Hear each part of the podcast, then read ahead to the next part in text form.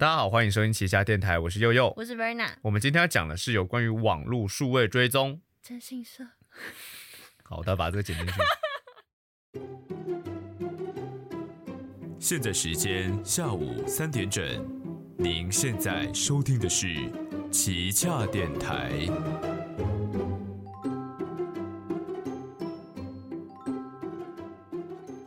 好，我们今天会讲这个主题呢，就是因为我们就是最近刚好有聊天聊到于关于数位追踪这件事情。嗯，那这是什么东西？我们待会再跟大家讲。所以其实我们觉得，哎、这其实是蛮多人没有注意到的一些小细节，算很重要。对，算资讯安全啊。所以我们主要是今天想要跟大家稍微分享一下，我们因为我们两个都会数位追踪，然后也有一些 可怕哦。对，就是一些我们觉得可以跟大家提到，只是真的是找到的方法。所以对马上就进到我们的第一单元五 G 宽带机。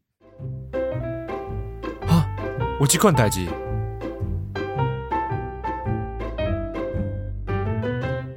好，我先简单跟大家介绍一下什么叫数位追踪这个东西。基本上就是根据呃你你在不同平台上登录的个人讯息，去找到你说个人讯息的方法。嗯，那最简单的就是把你的本名喂进 Google 里面去搜寻，然后就跳出很多可能各式各样有关你名字的东西。好，这是最简单的方法。那其次呢，可能会有像是你用 Facebook，可能你用 IG 哦，或者是你用关键词，就是 Face，你在 Google 后面再打一个关键词，关于他什么讯息，去找到他很详细的资料。那这可以详细到什么程度呢？因为过去来讲，很多人可能国小、国中各式各样的竞赛报名，对哦，或者是你参加什么活动，那个时候所有的记录会被 Google 用类似推荐的方式洗在他的首页上。嗯所以假设、哦我们找有一个人叫王小明啊、哦，王小明是台北人嗯啊，所以我只要知道说王小明是台北人，他以前可能是台北人嘛，我就找王小明先问 Google 之后，诶，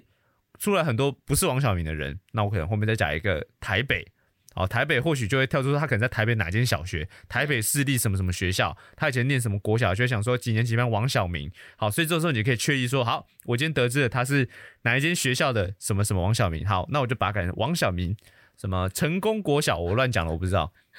但王小明成功国小，哎，又跳出更多他的资讯，所以基本上数位追踪的方法就是透过这样一层一层的方式去获取越来越多的个人讯息。从你知道他是什么国小，你就知道说他大概真的住在哪里，因为国小通常不会离家里太远对，你就知道他家里面大概都住哪里。而且你可以知道他小时候喜欢做什么事情。对他可能以前报过什么竞赛，他可能以前打过篮球，也被登录过，然后或者是他以前大队接力，哎，跑得蛮快的，他可能而且有一些班级通讯录会有照片。对，会有照片，所以你可能可以找他小时候的照片。好，那你可能进一步找到他念哪间国中、哪间高中，做过什么事情。嗯好，那这是 Google。那如果你回到脸书的时候，呃，通常台湾人取脸书的名字，如果你不是什么特别的坚持，是有点小中二，什么什么叶岭、什么什么雨、什么之类的这种很中二的名网名之外，心累了。通常一般人会使用，要么是中文本名，嗯要么是用护照的汉字汉语拼音。嗯，好，要么是可能是各式各样的英文名字结合。那只要你知道这个人的一些基本讯息，假设他可能社群上惯用，他可能假设有一个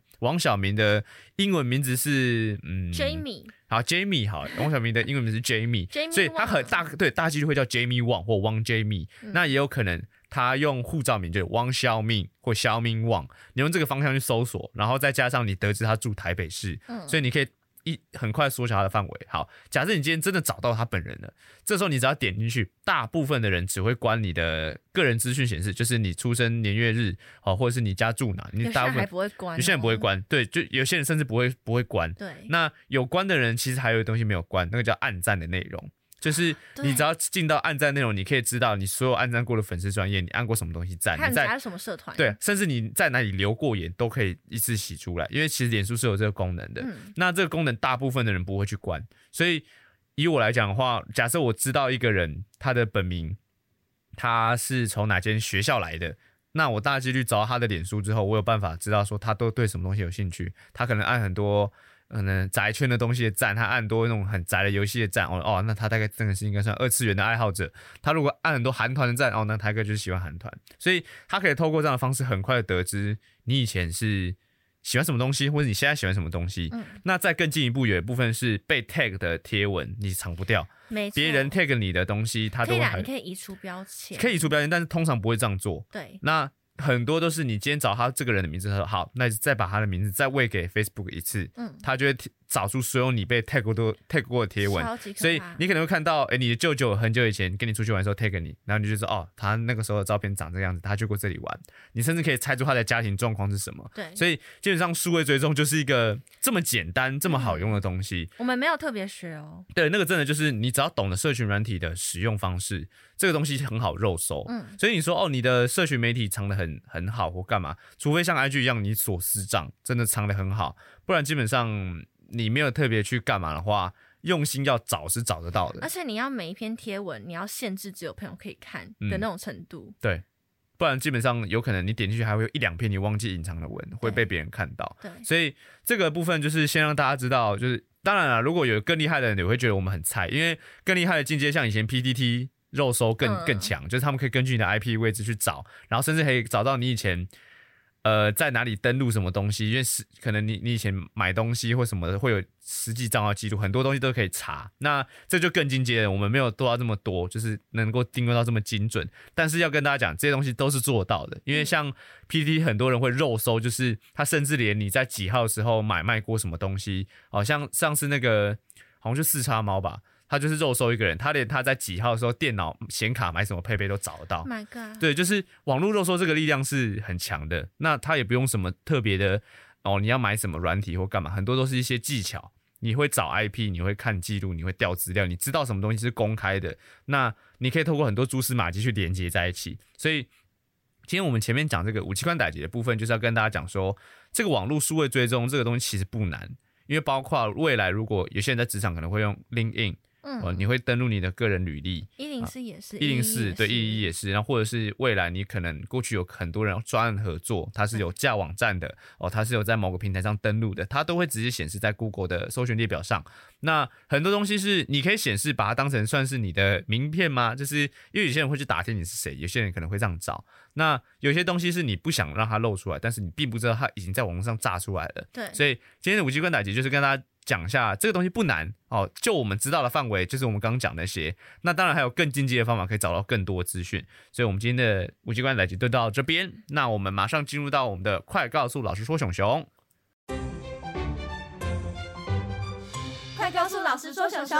好，其实对于数位追踪这件事情，我一直是到蛮大，我才去意识到说，好像个人资料要保护这件事情。嗯因为我不知道以前大家会不会习惯，就是去网络上找自己的名字，或者是找朋友的名字看自搜，这自搜就是有时候大家会闹着玩，就是想说，哎，搜你的名字看会出现什么？因为可能有些同名的人是什么做什么的很好笑啊嗯之类的。可是有时候你会发现，哎啊，怎么这个东西在网络上？所以就是那几次这样的经验之后，我就意识到说，好像有点危险。就是我有些东西我不想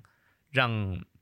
可能半生不熟的人那么容易找到我。对，所以那时候我就开始去找要怎么把这些东西洗掉。那包括像是很多社群账号，如果有我登录我本名的，我会把它移除。那 Google 也会慢慢的把这些东西洗掉，嗯，或者是呃有些东西不公开了，像脸书的话，我通通都是锁私人，然后我把按赞内容全部隐藏起来。而且就是脸书你可以设定不可以让别人找到你，对，因为它有一些很，它我觉得脸书很很不方便，就是它这个东西很难弄，嗯，你要到很深的设定很级烦，对，它在设定很深的地方，所以你没有特别去弄人，基本上预设就是公开给大家看。对，那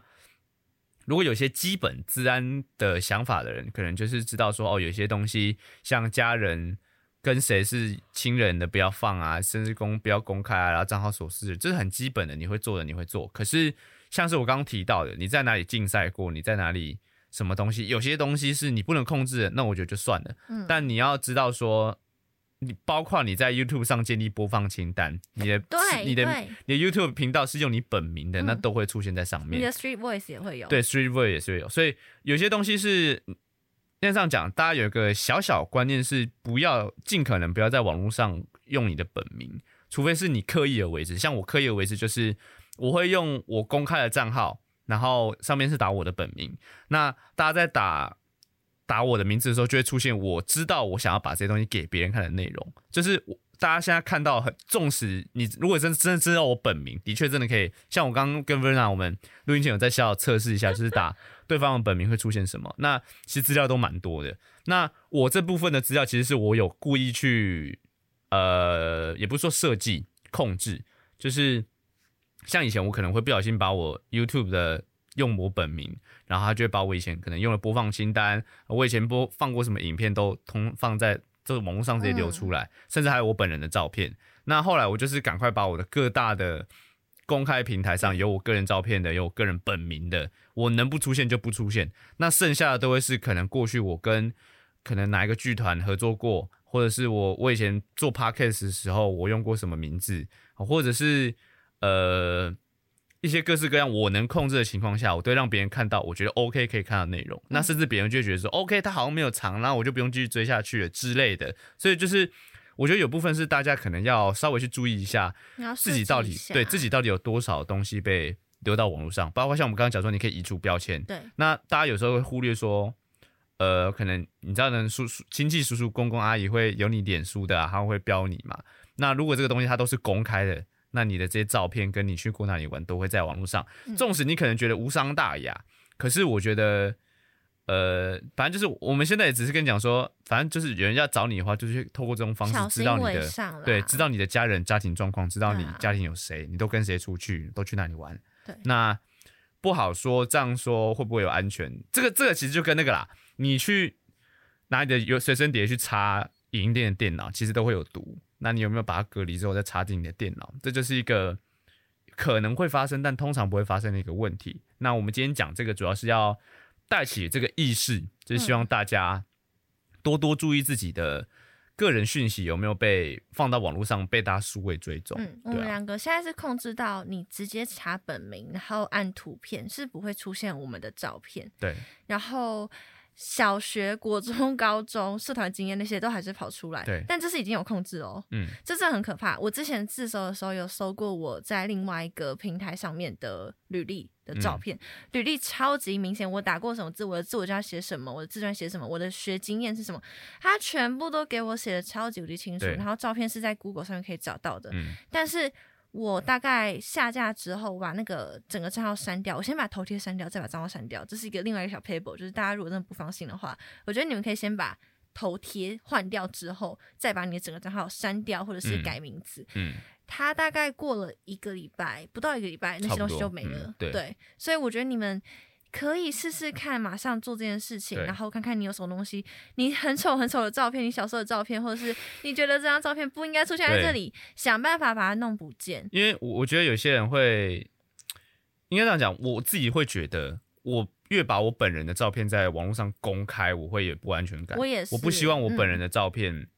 被被公开在网络上，我连拍照都超级不喜欢拍，所以我觉得那很多照片都是，就是大家如果是团体合照，我觉得就算了，那种个人照片我就不喜欢在网络上，然后。在这样的情况下，我觉得拼命去翻我以前到底注册过什么东西。那我觉得大家也可以不妨再回忆一下，你从从小到大到底注册的东，都都注册了哪些东西，然后有放过自己小时候的照片，就傻傻的，就是。或者是你们直接打开你们从小在用的那个对对对对对，然后打一个注册或者是验证码，对，那就看到稍微找一下，对，因为有些东西是你会忘记你有放过，但它就是留在网络上。所以呃，这集有一部分是要讲这个，然后我想要提一下就是。治安的宣导了，就是我觉得蛮多人的治安意识蛮薄弱的，就是很基本的概念，就是陌生连接不要点。这个连接，陌生连接包含你所有朋友传给你的的网址，因为今天假设如果有我有一个朋友，他没头没尾突然塞一个网址给我，然后那个网址甚至没有网网站缩图，我会先把这个网址丢去那个扫毒网站扫，就是因为很多东西是你不确定你朋友到底有没有被盗，尤其是他不跟你讲那个连接是什么的时候。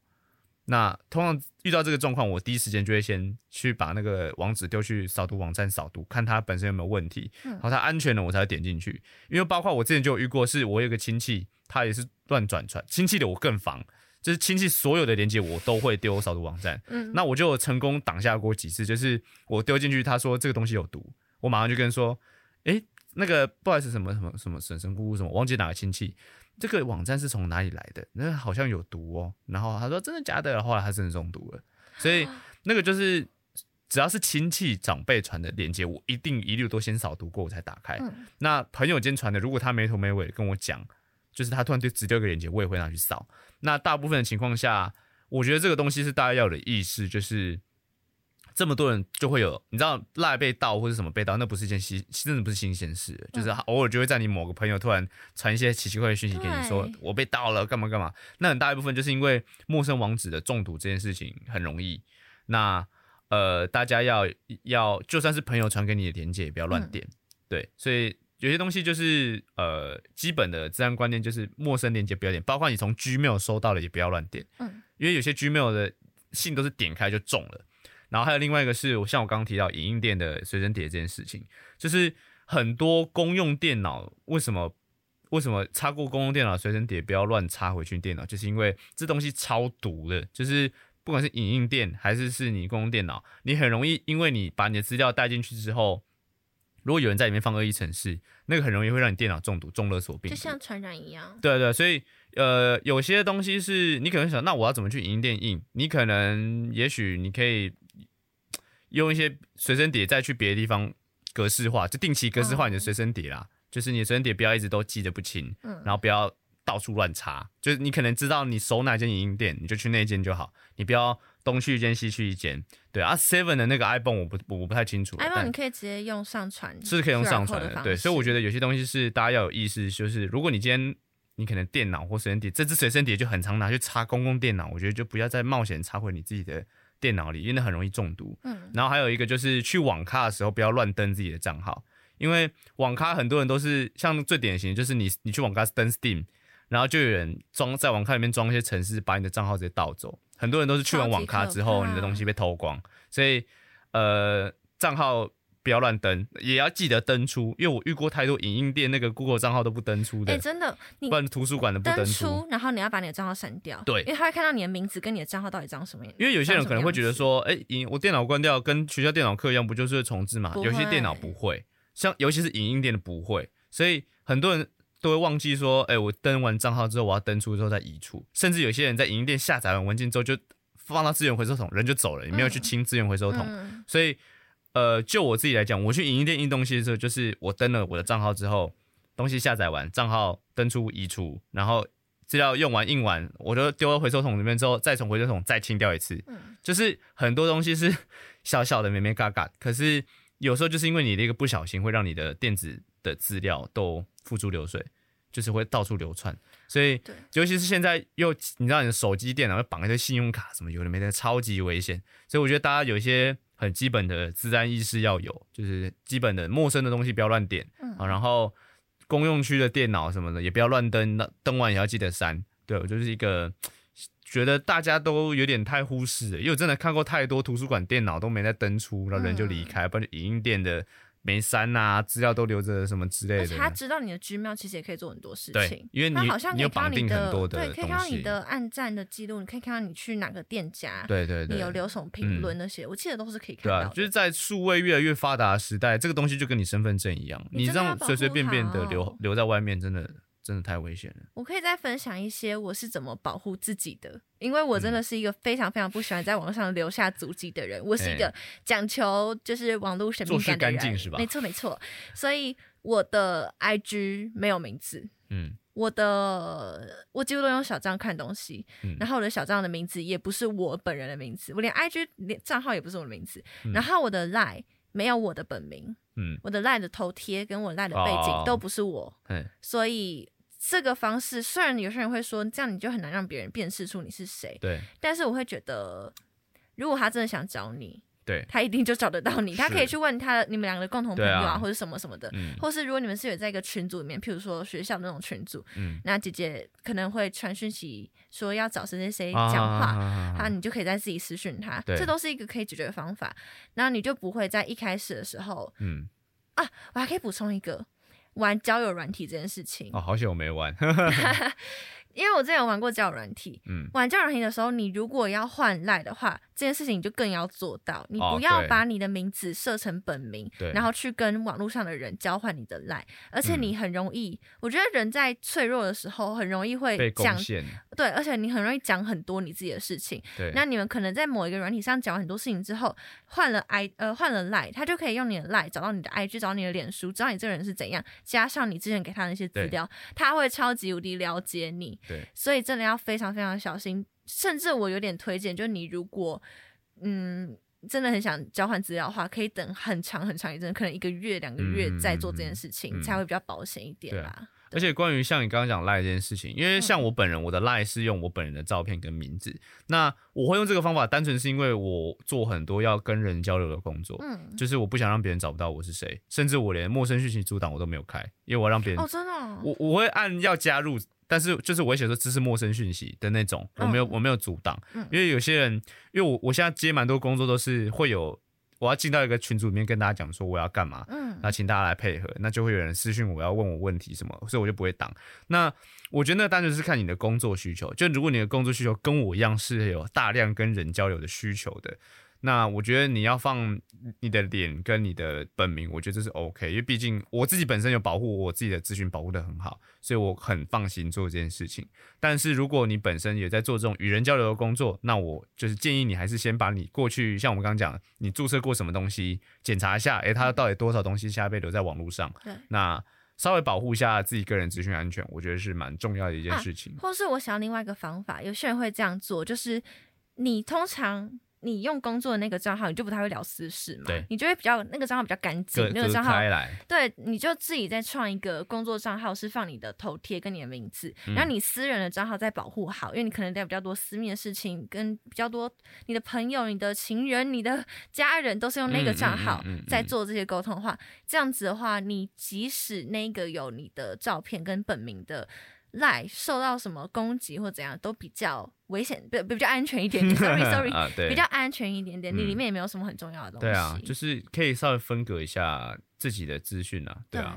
不要小看治安这件事情。他真的遇到你，你真的遇到的时候，你真是哭笑不得。真的，因为很多东西都太重要，都绑在一起。所以大家记得保护自己的资讯安全。而且这个东西很多没有受到法律规范，顶多就是我们昨天讨论过，因为我们两个都是我们俩都是肉搜达人，所以没有到达人 像肉搜小达人有。所以我们两个在没有经过训练的情况下，就可以找出很多人很多很深层的资讯，他的爱好，他的他从小到大念哪里，对对，然后他住哪里这种东西，他的性向，他的他的交友圈，我们都找得到，所以真的一定要小心。好，那我们今天的节目就到这边差不多结束喽。如果你们对防毒软体或者是防毒呃大使还有什么疑问的话，也可以三六零卫士金山防。没错，没错，我们会努力的回答你，但是我们不会教你怎么找 IP，因为我们不会。对啊，那个我刚刚讲那个什么三六零卫士不要乱装，我刚刚在讲都是会中毒的防毒软体哦，大家应该都有听说过啦。好，那我们就下周三见喽，拜拜。